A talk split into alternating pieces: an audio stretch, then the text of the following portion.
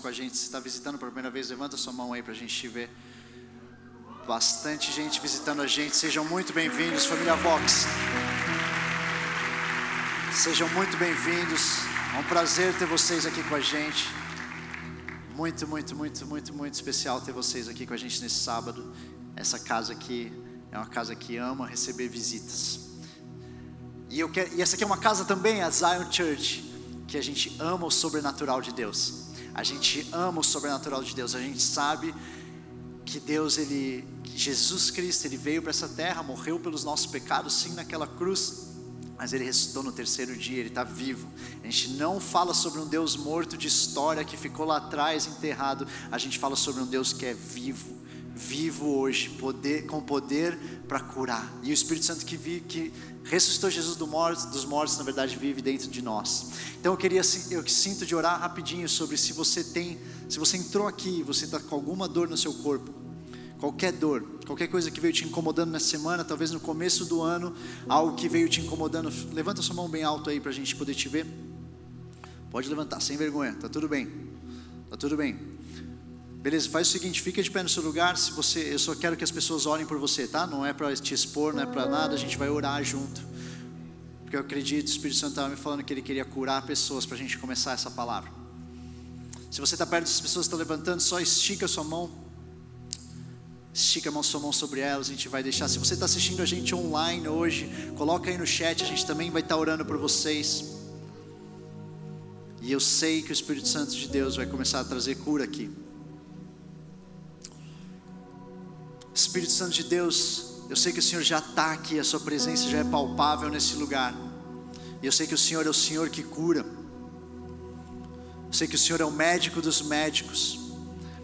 Enquanto falaram que as expectativas, que não precisava ter expectativa, porque o Senhor, porque nada podia fazer a cura vir. Nós sabemos que tem um Deus que é o Deus do impossível e é o Senhor Deus. Nesse momento nós oramos, vem agora, assim como o Senhor nos ensina na oração que o Senhor nos ensinou a orar, que venha aqui na terra seja aqui na terra como nos céus. Nesse momento, eu sei que nos céus não tem enfermidade. Eu declaro nesse momento os céus invadindo a terra. Os céus invadindo a terra. Eu ordeno agora na autoridade do nome de Jesus, todo tumor vai embora desse lugar em nome de Jesus. Na autoridade do nome de Jesus, eu declaro rins voltando a funcionamento.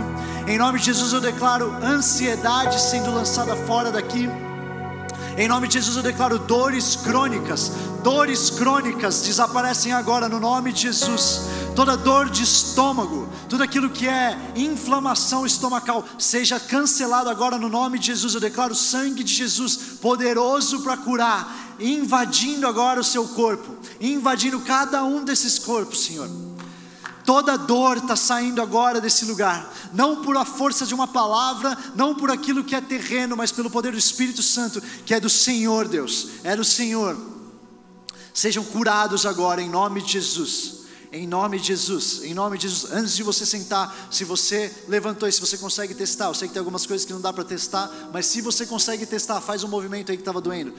Movimenta a perna, movimenta a cabeça, o ombro, o pescoço. E eu quero que se você, aí no chat e aqui no, aqui no salão, se você sente que a dor passou, que aquilo que você estava sentindo passou, eu quero que você acene bem alto aí. Se Deus tocou e tirou, beleza? Um, dois, três, quatro, cinco, seis, sete, oito, nove, dez. E manda aí no chat que a gente quer comemorar aí também, online. Nosso Deus é o Deus que cura, nosso Deus é o Deus que salva, nosso Deus é o Deus que está vivo. Se alguma vez te falaram que o nosso Deus está morto, eles mentiram para você, deixa eu falar. E se você levantou e a sua cura não veio, eu quero te, te incentivar você ficar até o fim do culto. A gente vai ter um tempo que a gente vai orar por mais gente. E eu acredito que 100% das pessoas vão ser curadas. 100% vão ser curadas e aí no chat também. Que alegria, que alegria, que alegria começar esse ano. A gente falou tanto do que ia acontecer em 2022, a gente buscou tanto em Deus, a gente ouviu tantas coisas malucas e Aqui está a gente, nem parece, né? Alguém mais está com a sensação de tipo, caraca, eu achei que tudo ia mudar, eu achei que até uma. Eu achei que os céus iam ficar de outra cor e de repente a gente está aqui. E será que tanta coisa mudou? Mas eu sei que Deus tem muito planejado para o restante do ano. Eu quero te incentivar. Se os primeiros dias do ano foram difíceis para vocês, assim como foi para minha família, eu sinto eu senti no nosso processo de oração nessas primeiras semanas do ano, Deus falando: existe algo que vocês estão vencendo em oração nessas primeiras semanas, que vai ser, que vai ser trazido, que vai ser na verdade conquistado nos próximos dias. Era como Deus me mostrava como se fosse Davi naquele momento em que ele ganha de Golias, ele corta a cabeça e, na, e ali ele grita e o exército vem. A gente está no momento da batalha com Golias e eu sinto de verdade que é porque o romper que está vindo vai ser muito grande. E eu queria te colocar nessa expectativa junto comigo e com a minha família. Hoje eu queria falar uma palavra que Deus incomodou no meu coração durante esse recesso e eu sinto que não é uma palavra só para hoje, não é uma palavra só para essa semana. Na verdade, eu espero que todas as, todas as palavras elas ecoem em você por muito mais do que só uma noite. Mas essa em específico, eu sinto que é uma chave que você vai ter, vai tomar posse hoje e você vai usar em diferentes dias do ano. Eu sinto que a gente no final do ano vai lembrar dessa palavra que Deus deu para gente, como quantas vezes eu acessei essa chave. E eu sinto que vão ser muitas vezes. A gente está debaixo de uma visão do ano. Quem que aqui ouviu a primeira palavra do ano do pastor Tel na semana passada sobre a visão do ano? Se você não ouviu, você do Vox, chega em casa durante essa semana, pega no YouTube. É importante, nós todos como Zion, a gente está debaixo da mesma visão do pastor Teófilo para esse ano. E a visão é da construção do esconderijo, é o ano da construção do esconderijo. Ele falou sobre como é importante. Muitas vezes a gente passa muito tempo em casa, mas não é por isso que a gente está construindo o nosso esconderijo, o nosso secreto com Deus. E vai lá, e eu não vou pregar a palavra porque ele pregou muito melhor do que eu pregaria. Vai lá e assiste. É importante que a gente, como Vox, esteja sobre, debaixo da mesma visão. Mas enquanto eu estava meditando sobre como entrar nesse ano, como tomar posse de tudo aquilo que Deus estava preparado para mim, ele tinha uma pergunta que voltava na minha cabeça. E eu queria que essa chave ela fosse exercitada por vocês todas as vezes que você fosse tomar decisão. A minha oração, o que eu sinto de Deus, é que Deus está dando essa chave para decisões que você vai tomar. Porque quem é aqui que sabe que você, no dezembro de 2022, vai ser um produto direto de todas as suas decisões ao longo do ano?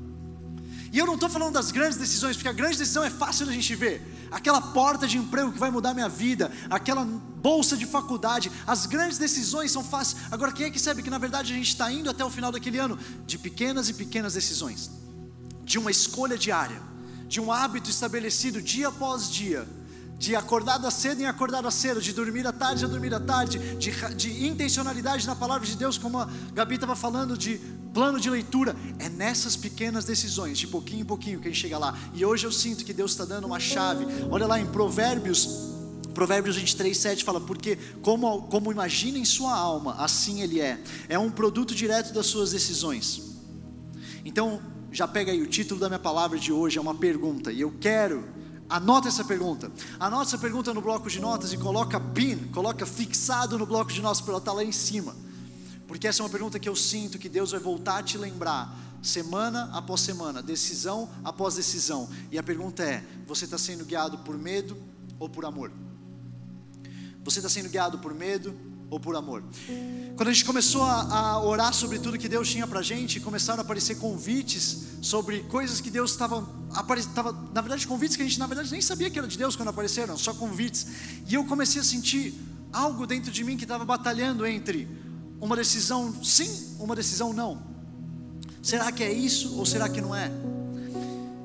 E de repente eu estava vendo, estava conversando com minha esposa, a gente estava vendo algumas coisas na, na, no nosso tempo livre. Teve uma pergunta que saltou nos nossos olhos em uma coisa que a gente estava assistindo. Você está sendo guiado por medo ou por amor? Você está sendo guiado por medo ou por amor? De repente Deus começou a falar com a gente.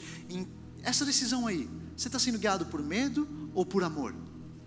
O que está guiando essa decisão? Porque quem é que sabe que o contrário de medo, como a palavra nos ensina, não é coragem, o contrário de medo é o amor. O perfeito amor lança fora todo medo. É quando, eu me, é quando eu sou amado, é quando eu tenho a convicção do amor que Deus sente por mim, que o medo ele é neutralizado.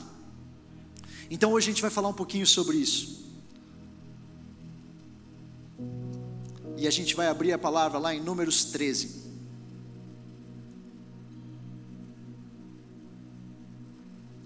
Abre aí Números 13, provavelmente isso aqui é uma passagem que muitos de vocês conhecem. E eu sinto que ela tem muito a ensinar para a gente sobre quem que a gente está deixando controlar as nossas decisões, o medo ou o amor do nosso Pai. Números 13, vou começar lá no versículo 1, depois eu vou pular alguns versículos, vão me seguindo aí na, na Bíblia de vocês. Vou começar no versículo 1. Disse o Senhor a Moisés, povo de Israel, o, o, eles tinham saído do Egito e eles estavam aqui na beirada da terra prometida. Eles já estavam na beirinha da terra prometida e o Senhor disse a Moisés: Envia homens que espiem a terra de Canaã, que eu hei de dar aos filhos de Israel. Para aqui comigo. Como eu gostaria que o que eu hei de dar tivesse tão grifado no povo de Israel como está na minha Bíblia. Porque quem é que sabe que essa história já começa com Deus falando quem que vai dar? A, a palavra toda que gera uma confusão, que gera 40 anos perdida, ela começa com Deus falando que eu vou dar. E às vezes ele fala para a gente que vai dar coisa e a gente fica batendo na nossa cabeça tanto tempo, sem perceber que na verdade aquilo lá já é nosso e não tem quem nos, nos afaste daquilo. Não tem barreira que vai ser grande o suficiente se a começo da sua conversa com Deus começa com eu hei de dar. Eu hei de dar essa faculdade para você. Eu hei de dar a alegria de ver sua família transformada por Deus. Eu hei de dar esse emprego que você tanto sonha. Eu hei de dar almas para você poder viver mais perto. Eu hei de dar um coração mais apaixonado por Deus. Como eu queria que o eu hei de dar ecoasse mais forte em nós do que todas as dúvidas e todas as barreiras que vêm depois. Beleza, continua aqui comigo, senão não vou conseguir pregar. Aos, eu hei de dar aos filhos de Israel de cada tribo de seus pais enviareis um homem, sendo cada qual príncipe entre eles. Enviou-os Moisés do deserto de Parã, segundo o mandado do Senhor. Todos aqueles homens eram cabeças dos filhos de Israel. Vou pular um pouco, que ele descreve aí todo mundo que estava indo, das tribos, e quem ele estava selecionando. Parênteses, e um parênteses importante, juventude brasileira. Se você compara essa lista dos líderes da tribo, que ele fala aqui com a lista dos líderes da tribo de um pouquinho antes que ele falou, você vê que são nomes diferentes que são mandados. Os, os estudiosos acreditam que é porque era uma viagem longa isso aqui. Eu não sei se você já viu, mas às vezes a gente acha que essa espiada é tipo assim, uma voltinha em volta do muro. Os estudiosos acreditam que é mais ou menos 800 quilômetros de ida e volta a distância que eles, eles percorreram nesses 40 dias, os espias. Então são pessoas jovens. A gente acredita que esses são os líderes, que às vezes alguns líderes precisavam ser líderes jovens para poder aguentar aquilo que estava diante deles. Continua lá no 17 então comigo. Enviou-os, pois, Moisés a espiar a terra de Canaã e disse-lhes: Presta atenção nesse briefing. Presta atenção no briefing do que Moisés pediu para eles espiarem. Subi ao Negueb e penetrai nas montanhas, vede a terra, que tal é, e o povo que nela habita, se é forte ou fraco, se poucos ou muitos. E qual é a terra em que habita, se boa ou má? E que tais são as cidades em que habitas, se em arraiais, se em fortalezas? Também qual é a terra, se é fértil ou estéril, se nela há matas ou não? Tende ânimo e trazei do fruto da terra. Alguém fala aí, fruto da terra. Eram aqueles dias os dias das primícias das uvas. Beleza, pula lá para o 25. Enquanto você está pulando para o 25, presta atenção numa coisa: Moisés pediu um briefing bem detalhado para eles. Moisés pediu para eles darem uma olhada no povo, na terra, no tamanho da fortaleza, no que, que era, mas quando a gente lê isso, a gente não se dá conta que na verdade, na verdade, Moisés ele estava querendo que eles fossem lá para trazer, para trazer esperança para as pessoas. Olha só o que está lá, que Deus e Deus nos deu já. O briefing estava certo. O briefing estava certo. O briefing estava, vai lá e espia. O problema, quem é que sabe? Que o problema não foi com o que eles viram, o problema foi a reação daquilo que eles viram dentro deles. Eles tinham que ir lá, eles tinham que ver o tamanho do povo, mas eles tinham que comparar aquilo com o que Deus tinha depositado dentro deles. Às vezes, às vezes, o que a gente está vendo para o ano é o que está lá, é o que está lá. Mas será que aquilo, será que a gente está deixando que aquilo tenha o efeito que ele deveria ter dentro da gente quando a gente compara com o nosso Deus? Tamanho do ano, o tamanho da encrenca que está ali, o tamanho do gigante que está ali, mas sempre comparado com o tamanho do Deus que prometeu tudo isso para mim. Continua lá no 25. Ao cabo de 40 dias voltaram de espiar a terra. Caminharam e vieram a Moisés e Arão e a toda a congregação dos filhos de Israel no deserto de Parã e Cádiz. Deram-lhes conta a eles e a toda a congregação e mostraram-lhes o fruto da terra Presta atenção nisso aqui, tá? Eles contaram o que eles viram e eles mostraram o fruto da terra. A gente vai voltar para isso depois. 27. Relataram a Moisés e disseram: Fomos à terra que nos enviastes, e verdadeiramente, alguém grita aí, verdadeiramente. Mana, leite e mel, esse é o fruto dela. O povo, porém, que habita nessa terra, é poderoso, e as cidades muito grandes e fortificadas. Também vimos ali os filhos de Anak. Os amalequitas habitam na terra do Negueb, os heteus, os jebuseus, os amorreus habitam na montanha, os cananeus habitam no pé do mar e pela ribeira do Jordão. Então Caleb fez calar o povo perante Moisés e disse: Eia! Eu amo isso aqui. Eia! Eu lembro uma pregação da pastora Júnia que ela pregou isso aqui. Eia! Quem que lembra disso aqui? Pastora Júnia grita: Eia! Como poucos nessa casa. Eia! Subamos e possuamos a terra, porque certamente prevaleceremos contra ela. Porém, os homens que com ele tinham subido disseram: Não poderemos subir contra aquele povo, porque é mais forte do que nós. E diante dos filhos de Israel infamaram a terra que haviam espiado, dizendo: A terra pelo meio do qual passamos a espiar é terra que devora os seus moradores, e todo o povo que vimos nela são homens de grande estatura. Também vimos ali gigantes, os filhos de Anak são descendentes de gigantes, e éramos aos nossos próprios olhos como gafanhotos, e assim também éramos os seus olhos. Beleza, vamos parar aqui.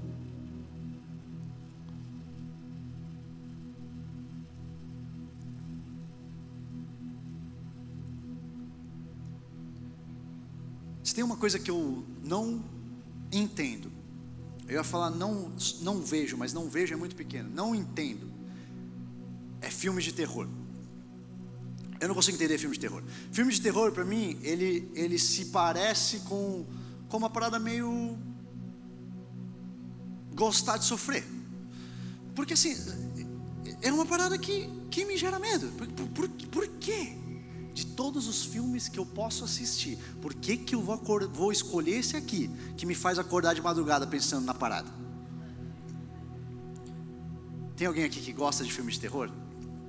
Tem medo do julgamento não? Tem alguém que gosta de filme de terror? Só, só, os, só os corajosos aqui levantando a mão. Tá, eu vou orar por vocês. Porque não é possível. Porque não é possível, é gostar de sofrer, cara.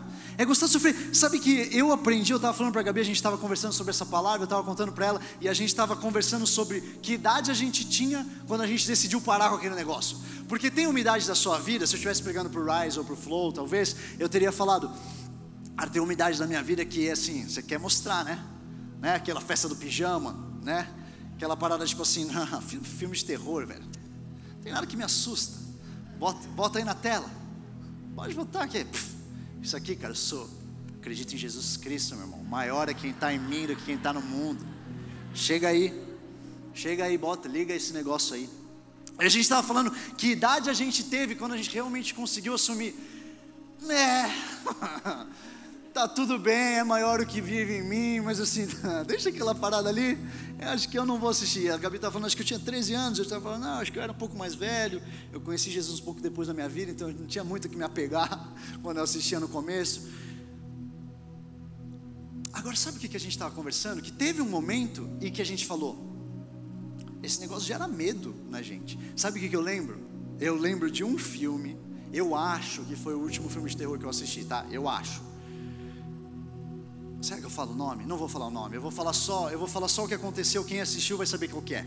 Mas era um filme que tinha uma determinada parada que acontecia às três da manhã no desgraçado do filme. E meu irmão, e meu irmão, eu acordava às três da manhã todo dia. Todo dia. Fiquei acordando três da manhã por duas semanas. E aí eu acordava, e eu lembro que eu acordava eu acordava e eu falava assim: não vou olhar no relógio. Estou acordado, acordei na madrugada, não vou olhar. E eu ficava tipo assim, uma meia hora, 40 minutos, uma hora. Deu, tá, agora já está seguro, vou olhar para o relógio. Três da manhã. Então, tipo, não é possível, velho. Tipo assim, eu não acordei às três da manhã, eu esperei para olhar no relógio às três da manhã. E eu lembro que esse aqui foi, tipo, talvez o mais traumático, assim, e eu parei. Mas tem uma coisa que eu e a Gabi a gente estava conversando, quando a gente decidiu que tinha algo que gerava medo na gente e a gente não queria continuar sendo controlado pelo medo. Hoje é uma noite. Assista você filme de terror ou não. Hoje é uma noite que você vai ter a chance de dizer para o medo: Eu não vou ser mais controlado por você. Porque, do mesmo jeito que tem uma escolha de você assistir um filme de terror ou não, existe uma escolha em você entender como o medo, qual vai ser a relação que você vai ter com o medo. Não não sentir mais medo pelo resto da sua vida, porque isso aqui eu vou falar daqui a pouco. Talvez fosse até um pouco perigoso para você. Porque o medo ele nos alerta de alguma coisa, mas uma coisa é você ter o medo, outra coisa é você deixar o medo controlar suas ações. E hoje eu quero falar sobre não deixar o medo controlar as nossas ações e principalmente as nossas decisões. Eu vou falar algumas coisas que acontecem quando a gente é guiado pelo medo e que dá para a gente perceber nessa palavra. Primeira coisa, se você estiver anotando, anota aí. A primeira coisa que acontece quando a gente é guiado pelo medo.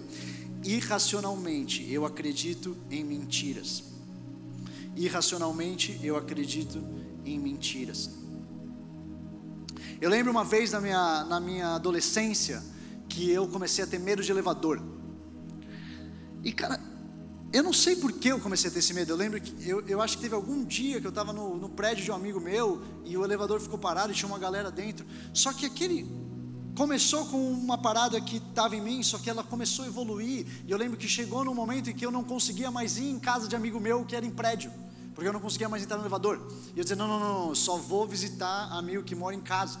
E se você sabe que em São Paulo isso aqui é um pouco difícil, né? É, reduz um pouco o seu círculo de amizade, reduz um pouco quem que você pode ver. E, e eu lembro que eu fui evoluindo, e hoje olhando para trás, na verdade, quando eu consegui finalmente me libertar daquele medo, eu percebi o quão irracional ele era. O quão irracional ele era, e o quanto medo, na verdade, ele conseguiu me levar para acreditar que alguma coisa poderia acontecer comigo de mais grave, mais grave, que na verdade não era tão grave assim. E, voltando para a palavra um pouco, você já parou para pensar que a maior parte das pessoas que não entraram na terra prometida, uma geração que foi impedida de entrar na terra prometida, porque se você continua lendo, você sabe que na verdade esse relatório dos espias, ele faz com que uma geração não entre na terra prometida e que Josué e Caleb possam ir, porque eles viram de uma forma nova aquilo que todo mundo enxergou. Mas sabe o que, que me, sabe o que, que me intriga mais? Normalmente a gente coloca tudo na conta dos espias, né? A gente julga os espias, caraca, esses caras não tiveram olhos para ver, mas às vezes, enquanto eu estava escrevendo essa palavra, Deus estava falando para mim, e a galera que acreditou no relatório deles? Porque quem é que sabe que a maior parte das pessoas que não entrou na terra prometida nem viu os gigantes que estavam lá, nem viu a terra que estava ali. E eu, e eu queria perguntar para você hoje: quais são os gigantes imaginários que estão travando você de entrar no seu destino? Quais são os gigantes que você ouviu dizer que são grandes, que estão impedindo você de dizer sim para aquilo que você está sendo convidado para fazer esse ano? Quais são os gigantes que você ouviu que a sua mãe viveu, ou que a sua tia viveu, ou que aquele seu amigo que está afastado da igreja viveu, e que está te falando, ah, eu não. Não, não, não, aquele gigante lá é assustador demais. Se eu me envolver com essa coisa de liderança de igreja, se eu ficar muito radical com esse negócio de Jesus, eu já vi aquele meu primo lá que se afastou, e você não tem nem ideia de tudo aquilo que o seu primo fez, que afastou ele, que na verdade não tem nada a ver com aquilo que você está associando com ele. Por quê? Porque você está acreditando num gigante imaginário que alguém te contou que era grande demais e que está te impedindo de viver o seu propósito. O seu propósito. É uma geração que está dizendo: Deus, me falaram que dentro desse armário aí tem um bicho papão, é melhor eu não tocar nele. Nossa, que, que bobo isso. Às vezes, às vezes, às vezes, a gente está sendo deixado levar por relatórios de alguém que viveu, ao invés de se dispor a viver eu. Aquele empresário faliu a loja, eu não vou tentar. Deus está pedindo para você fazer, Ele vai te dar. Ele vai te dar. Quais são os relatórios ruins que você tem ouvido, que tem te feito duvidar daquilo que Ele te falou que vai fazer? Porque se Ele te falou que vai fazer, vai ser diferente daquele outro. E eu não sei para quem que é isso, eu não sei. Eu sinto, cara, eu sinto no meu coração negócios que sairiam dessa sua lembrança de fazer essa pergunta para você mesmo. De startups que iam surgir disso, de intercâmbios que iam surgir disso, de viagens missionárias que iam sair disso. Porque Deus está querendo te lembrar, Ele está pedindo para você dizer sim, não importa o relatório que você ouviu, Para de colocar na conta dos espias, começa a own your story, começa a se apropriar da sua história, a sua história com Deus. Não a que os espias estão falando que você vai viver. Segundo, o efeito do medo, eu enxergo promessas como problemas. Eu enxergo promessas como problemas. E eu enxergo gigantes maiores que o meu Deus. Quando Moisés pede para eles verem o tamanho do povo, eu creio que Moisés estava tentando falar para eles: a gente precisa ter uma estratégia de ver, porque dependendo se é pequeno ou grande, o tamanho da fortaleza, o tamanho da muralha, isso vai dar estratégias diferentes de como vencer. Mas em nenhum momento o pedido era ver se a gente pode ou não dar conta deles. Quantas vezes a gente tem uma promessa, a gente ora pela promessa, a gente acredita na promessa, e quando a gente está na beirinha, na beirinha da terra prometida, eu me assusto com o tamanho da promessa que eu mesmo orei para ter. Anos e anos acreditando, ouvindo promessa, acreditando que Deus ia fazer diferente com a minha vida. De repente eu cheguei, de repente abriu a porta.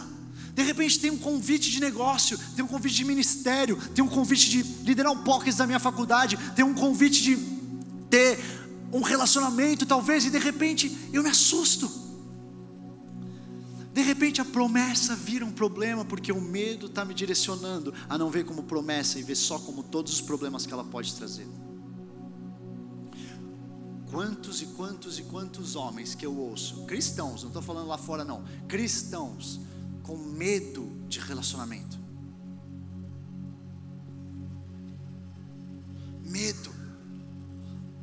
Quê? Ah, se você soubesse o que aconteceu com meu pai. Ah, se você soubesse aquele, aquela parada, aquela ferida. E eu não estou minimizando, meu irmão, não estou minimizando. Eu sei, é sofrido, é duro, mas em algum momento você vai ter que entender. Tem uma promessa para a sua vida que é diferente. Tem uma promessa para a sua vida de formar uma família saudável. Tem uma promessa na sua vida de ser um homem fiel, um homem que vai respeitar a sua esposa. Tem uma promessa na sua vida que vai ser diferente da vida do seu pai, da vida do cara da TV, do vida. É diferente, meu irmão tá, eu vou falar. Isso aqui não estava no script, mas é um parênteses que eu preciso falar. Tem um mundo, tem um Brasil celebrando quantas traições o rapaz que está em não sei qual programa teve. Como se isso aqui fosse um negócio engraçado. Como se isso aqui fosse um negócio que legal. Mais de 10 traições. Meu irmão, eu não vou celebrar isso nunca na minha vida. Porque tem uma sociedade órfã, esperando pais fiéis, que se comprometem, que não tem medo de se relacionar, que não tem um ego tão grande que precisa ficar ouvindo que é bonito, que tem que ficar ouvindo sei lá onde, que é melhor do que tem, porque ele conhece em Deus quem que ele é. Esse é um lugar, cara. Se você está aqui, você vai ser esticado, você vai entrar aqui para conhecer e para formar uma família saudável. Porque o mundo precisa de pai bom, meu irmão. O mundo precisa de paternidade. O mundo precisa de pais que ficam. Feche parênteses. Quando eu sou guiado pelo medo, eu transformo barulhos em evidências. Versículo 26 que eu falei que a gente voltaria. Ele fala que os espias, cara, isso aqui saltou os meus olhos quando eu estava estudando essa palavra pela primeira vez, eu nunca tinha visto desse jeito. Ele fala, eles contaram o relato do que eles viram e eles mostraram o fruto contaram o relato e mostraram o fruto. O que, é mais palpável? O relato ou o fruto? Algumas vezes, algumas vezes, o relato ele é tão, tão, tão amedrontador que ele ofusca o fruto que está aqui na minha mão. Estou segurando, estou segurando fruto, a história que meus pais contaram, aquilo que a gente acreditou quando a gente saiu da terra do Egito, quando a gente deixou de ser escravo, de repente está aqui na minha mão. Só que o que acontece junto com isso aqui vem um relato. Enquanto eu estava preparando a palavra, Deus falou para mim: fala para eles que alguém está segurando fruto na mão, na sua mão, e você está sendo impossibilitado de ver, porque o medo está te dominando. Está na sua mão. Eu não sei o que, que é. Eu não sei o que, que é, eu não sei se é um convite, eu não sei se é relacionamentos, eu não sei, se, eu, eu, não sei o que, que é, eu não sei se é uma bolsa de estudo, um convite para entrar na faculdade, eu não sei o que, que é, mas eu sinto de falar para Deus, eu sinto de Deus para falar para você, foca naquilo que Ele colocou na sua mão. Eu sinto Deus desembaçando olhos, porque os barulhos eles podem se transformar em evidência. Quem é que está nesse noite que você decide ficar até mais tarde em casa e aí está escuro, e aí de repente você começa a ouvir barulho. E quem é que sabe quando você está nessa situação? O barulho da folha raspando na porta, de repente já vira uma outra parada bem diferente. Eu estou ouvindo, porque você já teve nessa situação, não fui só eu que, teve, que estive nessa situação, de de repente, você está em casa, com, na sua cama, e se você tivesse tranquilo, só querendo dormir, provavelmente você dormiria, mas de repente você fica prestando atenção: opa, eu vou ouvir o barulho, eu vou ouvir o barulho, eu vou ouvir o barulho, o que acontece? Meu irmão, eu não sei, o vizinho resolve andar de salto alto, meu irmão, o cachorro começa a roer a parede, eu sei lá o que acontece, mas eu quero ouvir o barulho, eu ouço o barulho. Porque o medo, quando você está atento ao medo, você começa a achar evidências para comprovar que o medo tem razão. Lembra? Eu de repente eu estou andando na mata. Quem? Quem nunca andou na mata na, no caminho do, da farm? Caminho dos quartos. E de repente meus amigos foram antes e eu falei, não, não, tá de boa, eu chego ali no salão do culto depois. E de repente eu comecei a perceber, meu irmão, esse caminho aqui é mais escuro que eu achava. E aí eu vejo que todas as cobras e todas as aranhas e todos os lugares eles estão fazendo barulho junto enquanto eu passo. A minha sensação é que eles estão caminhando junto comigo aqui, ó. E eu tipo assim, meu irmão, uma hora vai pular uma cobra desse mato, velho. Por quê? Porque se você ficar com a sua atenção procurando vestígios de medo, você vai encontrar medo. Agora, se você focar a sua atenção nos vestígios de como o Deus que te mandou é bom e não te abandonaria ali sozinho. Deixa eu te contar uma novidade: você também vai achar.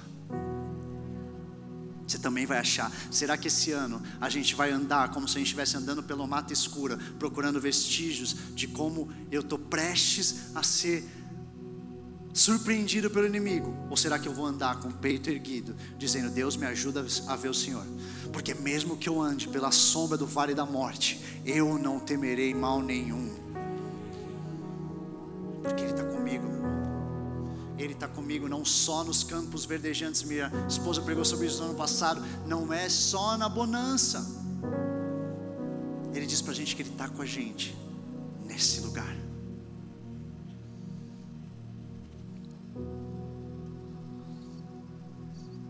Eu estava lendo recentemente o livro A Quarta Dimensão, do Yong Cho. E eu separei uma, uma parte em que ele fala o seguinte: se olhar para as circunstâncias com seus olhos e com seus sentidos, Satanás o destruirá com medo. Mas se fechar os olhos e olhar para Deus, poderá crer. Algumas vezes, algumas vezes, algumas vezes eu sinto que a gente vai precisar fechar os nossos olhos para a gente poder ser guiado menos pelo sentido e pelo que a gente está vendo e mais por quem colocou a gente ali. Eu tinha que vir espiar. Eu espiei. Agora deixa eu me lembrar quem é o Deus que me colocou aqui. Beleza. Agora eu vou. Quando a gente é guiado pelo medo, a gente só quer sobreviver e deixa de construir para gerações. Eu estava estudando durante essa preparando a palavra sobre os efeitos do medo no nosso cérebro. Eu não vou entrar em todos os detalhes, mas a verdade é que o medo é um mecanismo de sobrevivência, como eu falei lá no começo. Os estudiosos falam que se a gente apagar o medo completamente do nosso cérebro, a gente estaria em bastante perigo, porque a gente não conseguiria ter os avisos.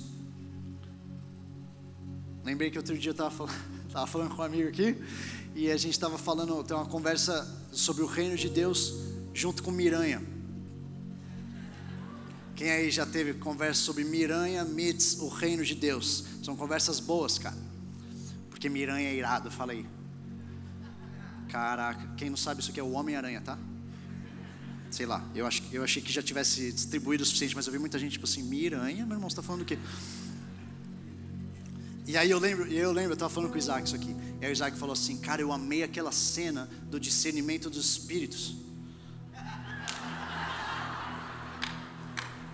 Oh, mano, eu acho que ele assistiu outro Miranha, velho. Eu acho que assim, ele deve ter ido no, na sessão gospel, porque ele é um cara muito crente, ele viu Miranha gospel. Que assim, meu irmão, cena de discernimento de espíritos, eu, eu vi aquele filme, mas eu não. E daí, e daí ele estava falando, na verdade, sobre uma cena que o. Hã? Tá bom, calma, galera. Que é isso? Eu tenho uma teoria que depois de X semanas que o filme lançou, a culpa é sua.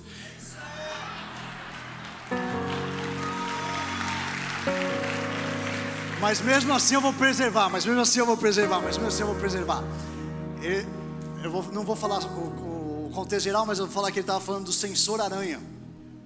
E ele estava falando do sensor aranha de quando ele percebe que tem uma mudança acontecendo no ambiente. E ele percebe no sensor aranha. Por que é que eu comecei a falar sobre isso, meu Deus? Lembrei, porque eu estava falando do.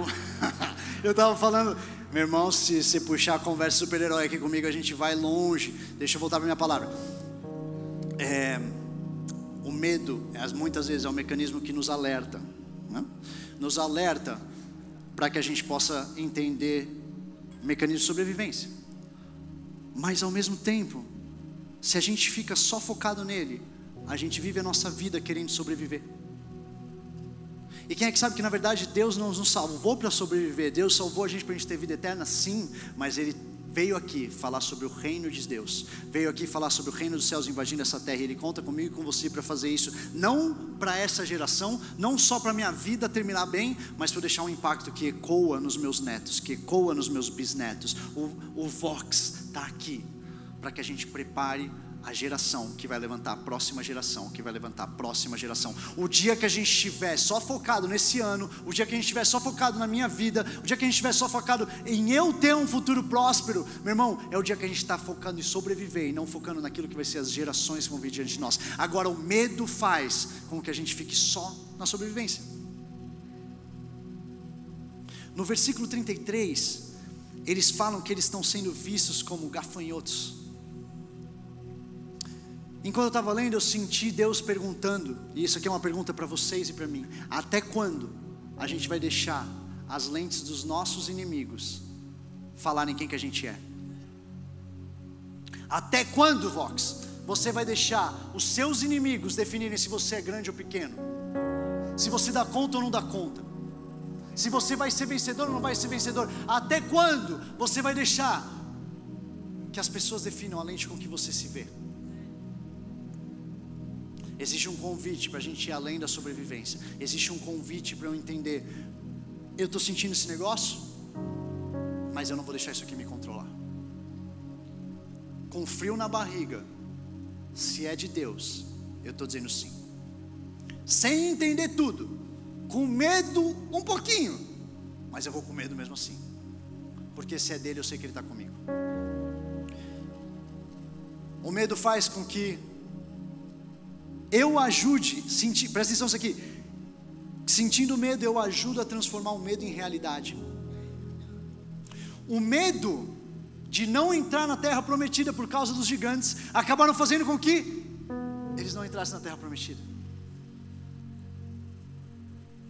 Tem um conceito na ciência que eu estava estudando que chama potentiation. É o medo que causa mais medo. É parecido com o que eu estava falando até agora, mas é aquele, aquela sensação quando você está vendo um documentário de aranha. Tá ligado? Quando você fica uma hora e meia vendo um documentário sobre picada de aranha e de repente, meu irmão, o cabelinho aqui atrás da nuca. Você está ligado? De repente, uh! ah, não, não, tá, tá, tá tudo bem. E, e, o, o, problema é quando isso acontece no primeiro date, né? Uh! Ah, não, tá, tranquilo. Coração do cara acelerado, tipo assim, não, não, não, não, tô de boa, tô de boa. É a sensação daquele chefe que você tem tanto medo, tanto medo, tanto medo, que só dele entrar na sala você está esperando pior. Nesse mesmo livro, A Quarta Dimensão, Yang Cho fala uma coisa que é o medo é a fé negativa e ele dá canal aberto para o inimigo agir. Ele conta nesse livro que ele estava vendo um, um, um reporte médico lá da Coreia do Sul e ele, e ele vê uma coisa que é muita gente isso aqui científico, tá? Era um, era um reporte médico, não cristão. E falava, muita gente morre pelo hábito. E ele diz, morri pelo hábito. Como é que funciona isso? E os médicos eles falam sobre o que acontece quando um homem, por exemplo, perdeu o pai com 40 anos por causa de uma doença e o vô com 40 anos por causa de uma doença, e esse homem ele cresce a vida dele inteira esperando o dia que ele vai fazendo 40 anos e ele vai ter a mesma doença. E os médicos falam como isso tem a capacidade de potencializar a chance de eu ter essa doença. É o medo gerando mais medo e fazendo com que aquilo que eu tenho medo, na verdade, aconteça. Por quê? Porque eu estou sentindo medo. Não mais, não mais, não esse ano. Não esse ano. Quem está comigo em falar não esse ano, não na minha vida? Fala com, fala com vontade, fala como se estivesse falando para o inimigo, fala na cara dele, não esse ano, não na minha vida. Não na minha vida, meu irmão. Não vou deixar o medo me controlar. Eu não vou deixar. Eu não vou deixar. E a última coisa que o medo faz, eu abro espaço para dúvida, até nas minhas maiores convicções. Ao invés de me lembrar das evidências da bondade dele, eles rejeitaram a promessa na beira da terra prometida. Na verdade, é maior do que eles rejeitaram a promessa. Na verdade, eles falam sobre levantar outro líder para ir de volta para o Egito. Meu irmão, não sei você me revoltado de ver isso. Como assim? Olha tudo o que aconteceu. Olha o trabalhão que deu para tirar vocês de lá. Abrir o mar é, né? Não é sempre. E meu irmão, vocês querem voltar? Eu fico pensando se na cabeça deles Deus abriria o mar de volta. Né? Tipo assim, ó, eu já, já fui, agora, agora como é que eu. Será que tem um caminho para volta? Será, será que dá para uma ponte dessa vez?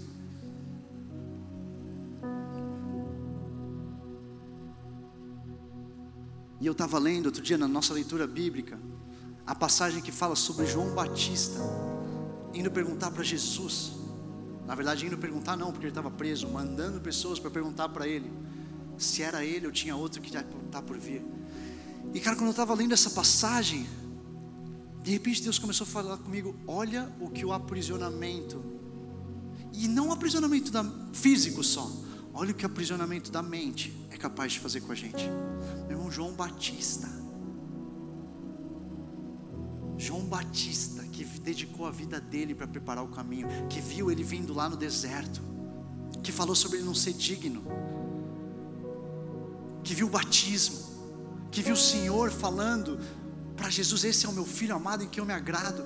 João Batista, que desde o ventre da mãe dele se revirou com a presença de Jesus no no ventre de Maria, João Batista duvidou.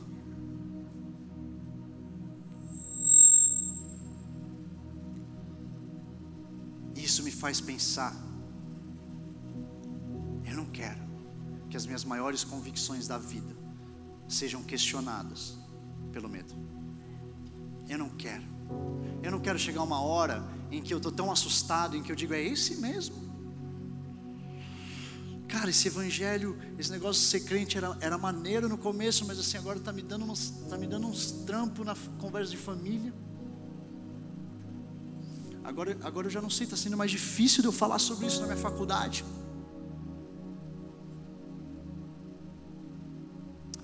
Que vai te deixar continuar ali é o amor, porque o medo, o medo vai fazer a gente questionar.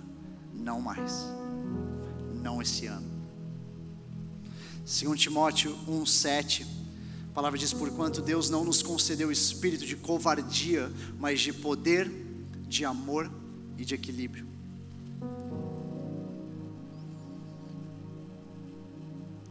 Vocês já ouviram eu e minha esposa a gente contando a história de como foi o convite para a gente assumir a liderança do Vox há mais de dois anos atrás? Todas as dúvidas, todos os medos que vieram, e no fim desse ano, quando a gente começou as conversas sobre esse ano, e a gente começou a ouvir a visão do pastor Telo, do pastor Júnior, a gente começou a conversar, a gente começou a entender para onde Deus estava levando a gente. A gente teve que ser lembrado.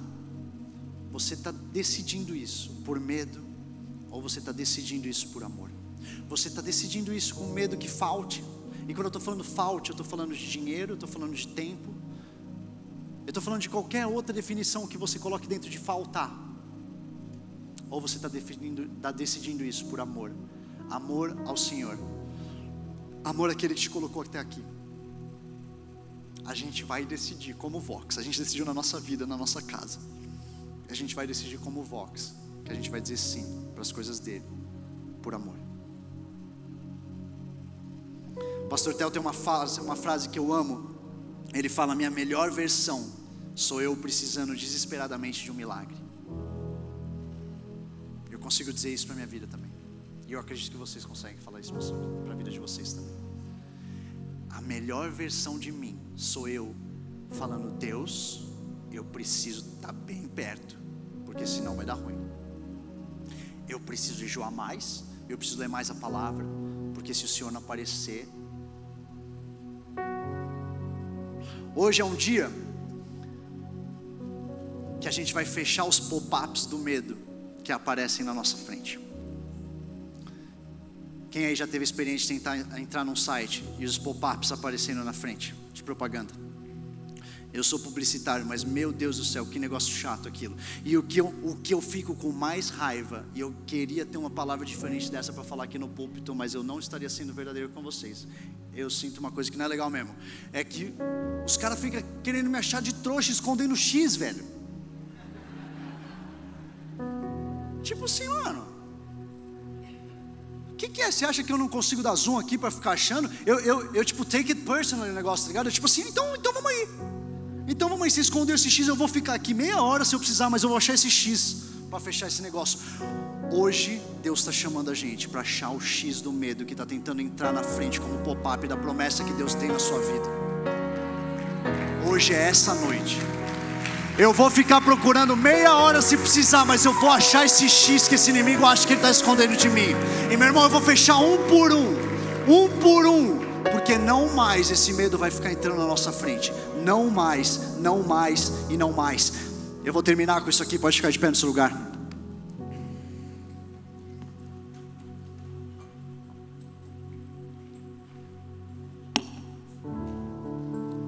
Fiz uma pesquisa na Bíblia, porque eu queria falar para vocês o que que Deus fala na palavra dele depois que ele diz: não tenha medo.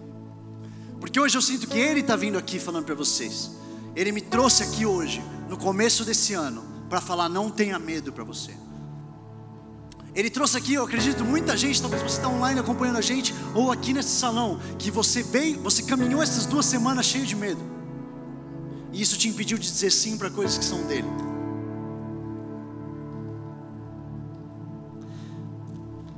E essa pesquisa foi muito irada.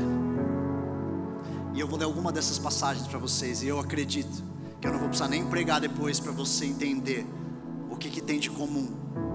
Na maioria das vezes, não são todas, mas eu trouxe aqui porque a maioria das vezes que ele fala não tenha medo, tem um acompanhamento como algum desses aqui. Isaías 41, 10. Só ouve isso aqui e deixa o Espírito Santo ir falando no seu coração. Deixa eu falar um negócio para você. Eu não sei o que, que é que o inimigo tentou te impedir de fazer pelo medo. Eu não sei. Eu não vou conseguir. Eu, eu, eu não vou ficar aqui falando o seu, mas eu creio, eu acredito. E eu senti isso quando eu estava preparando essa palavra. Que enquanto eu estava pregando, estava vindo isso na sua mente.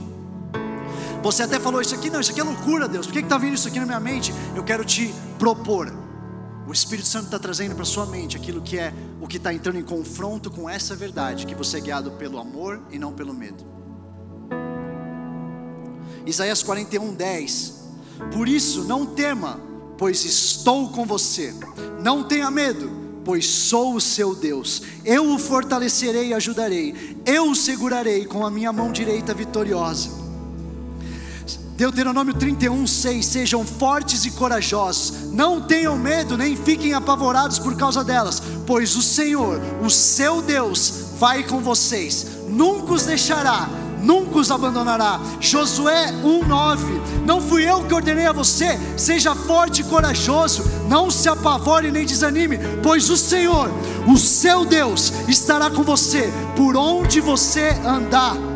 Isaías 49, você que traz boas novas a Sião, suba no alto monte. Você que traz boas novas a Jerusalém, erga a sua voz com fortes gritos. Erga, não tenha medo. Diga às cidades de Judá: aqui está o seu Deus. Gênesis 15, 1. Depois dessas coisas, o Senhor falou a Abraão numa visão: Não tenha medo, Abraão. Eu sou o seu escudo, grande será a sua recompensa. Segundo Reis 6,16, o profeta respondeu: Não tenha medo. Aqueles que estão conosco são numerosos do que, mais numerosos do que eles. Eliseu orou Senhor, abre os olhos deles para que vejam. Então o Senhor abriu os olhos do rapaz, que olhou e viu as colunas cheias de cavalos e carros de fogo ao redor de Eliseu. Marcos 5,36, Jesus Cristo fala para Jairo: Não tenha medo, então somente creia.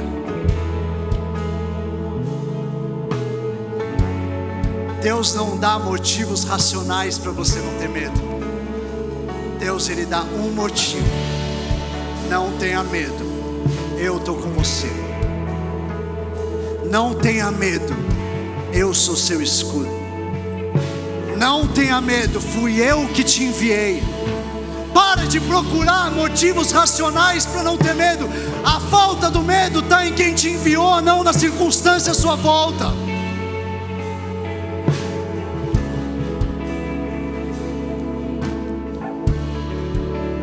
Assim como Eliseu orou, nessa palavra de 2 Reis, eu vou orar. Eu quero te convidar a fechar os seus olhos enquanto eu oro. Porque eu sinto que Deus está mostrando para uma geração que você não está sozinho. Deus está mostrando para uma geração que é maior aquele que está em você do que aquele que está no mundo, e você está começando a entender o poder dessa declaração. Senhor, abre os olhos deles para que vejam. Senhor, abre os olhos dos jovens do Brasil para que eles vejam. Senhor, abre os olhos de jovens inseguros para que eles vejam. Senhor, abre os olhos de mentes assustadas para que elas vejam. Senhor, abre os olhos de pessoas que não saem do quarto para que elas vejam. Senhor, abre os olhos de pessoas que estão sentindo medo que trava elas, para que elas vejam.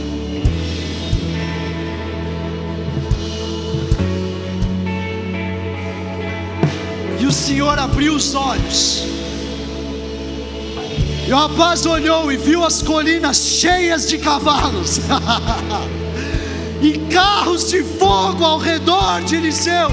Carros de fogo ao redor de você. A colina está cheia.